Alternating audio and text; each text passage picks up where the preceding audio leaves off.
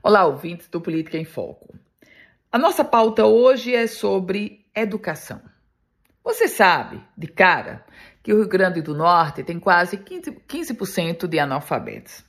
Você sabe, de cara, que o estado Potiguar tem um dos piores índices do IDEB. Isso todos nós sabemos. Mas chega agora um outro dado que só mostra a gravidade de tudo isso. Minha gente, o estado Potiguar é o pior do país em termos de política de alfabetização. Os dados são do Ministério da Educação.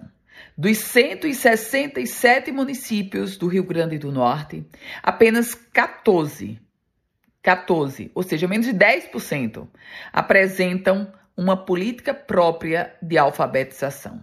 E aqui você deve estar já pensando: debitado na conta dos prefeitos. Eu diria também, mas não exclusivamente. Isso porque o Rio Grande do Norte é um dos dez do Brasil que não implementou uma política independente com essa finalidade.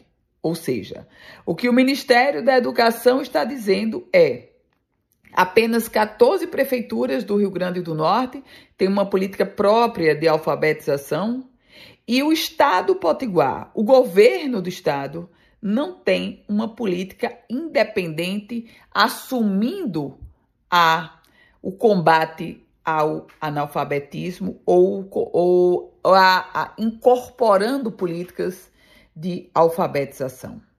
Dentre os 26 estados e o Distrito Federal, os números do Rio Grande do Norte apontam para um cenário muito mais negativo, desastroso.